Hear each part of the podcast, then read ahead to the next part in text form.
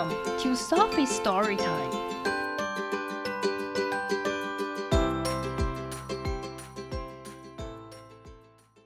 Today's story is Maisy Goes on a Sleepover by Lucy Cousins. Tallulah gave Maisy a letter at the playground. 小鸡在游戏场给波波一封信。It was an invitation to a sleepover 是一封到家里过夜的邀请函。Maisy accepted at once. 波波立刻接受了。Even though she had never been on the sleepover before. 尽管她以前从未去过朋友家过夜。Maisy started packing. 波波开始打包。She would need lots of things. 她会需要很多东西。Pajamas 睡衣，toothbrush 牙刷，a sleeping bag 一个睡袋，clean clothes for the morning 隔天早上要穿的干净的衣服。What else？还有其他的吗？Panda will come too。熊猫也要去。Oh, how exciting！哦，真是让人兴奋。Maisy and Panda went to Tallulah's house. 波波和熊猫去小鸡的家。Welcome, Tallulah said. 欢迎，小鸡说。Come inside and meet my new friend, Ella. 进来见我的新朋友 Ella。Maisy and Panda liked Ella straight away. 波波和熊猫立刻就喜欢上 Ella。Ella had been on the sleepover before, and she wasn't shy at all. Ella 曾经有到朋友家过夜过，所以她一点也不害羞。They played together. 他们一起玩。And everyone talked and talked about all sorts of things.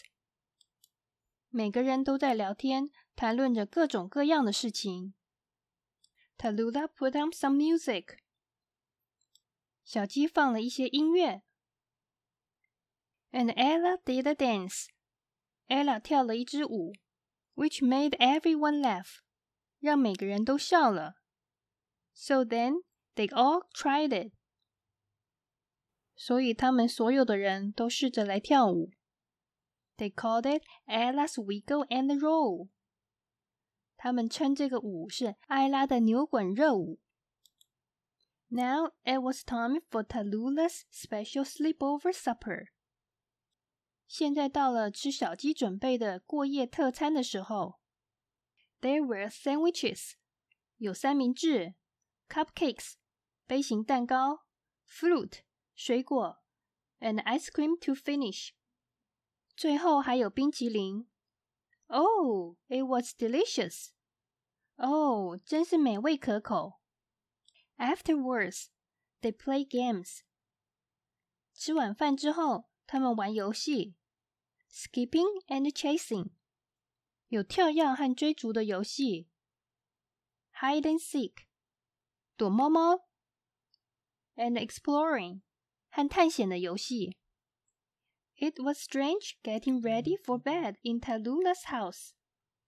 在小鸡家准备睡觉有点奇怪。 they snuggled all the bedding up close together. 他们把所有的被子紧紧地靠在一起。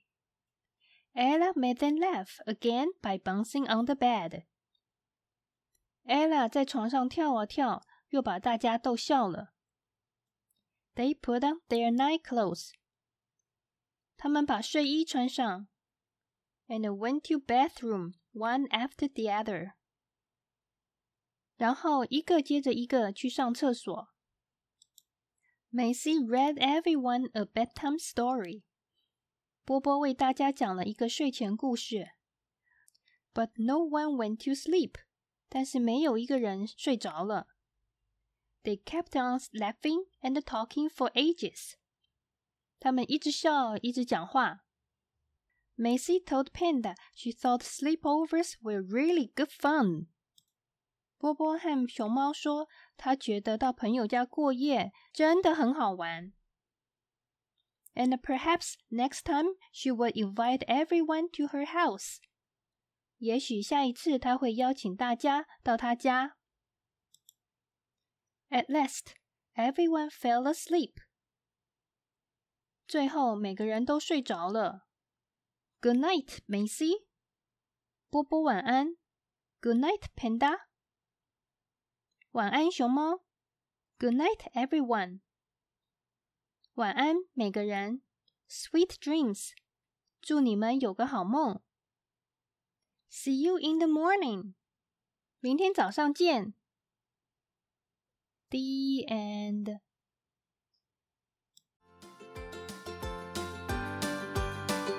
If you like the story, follow us and subscribe to our channel. Tell your friends too. Thank you and see you next time.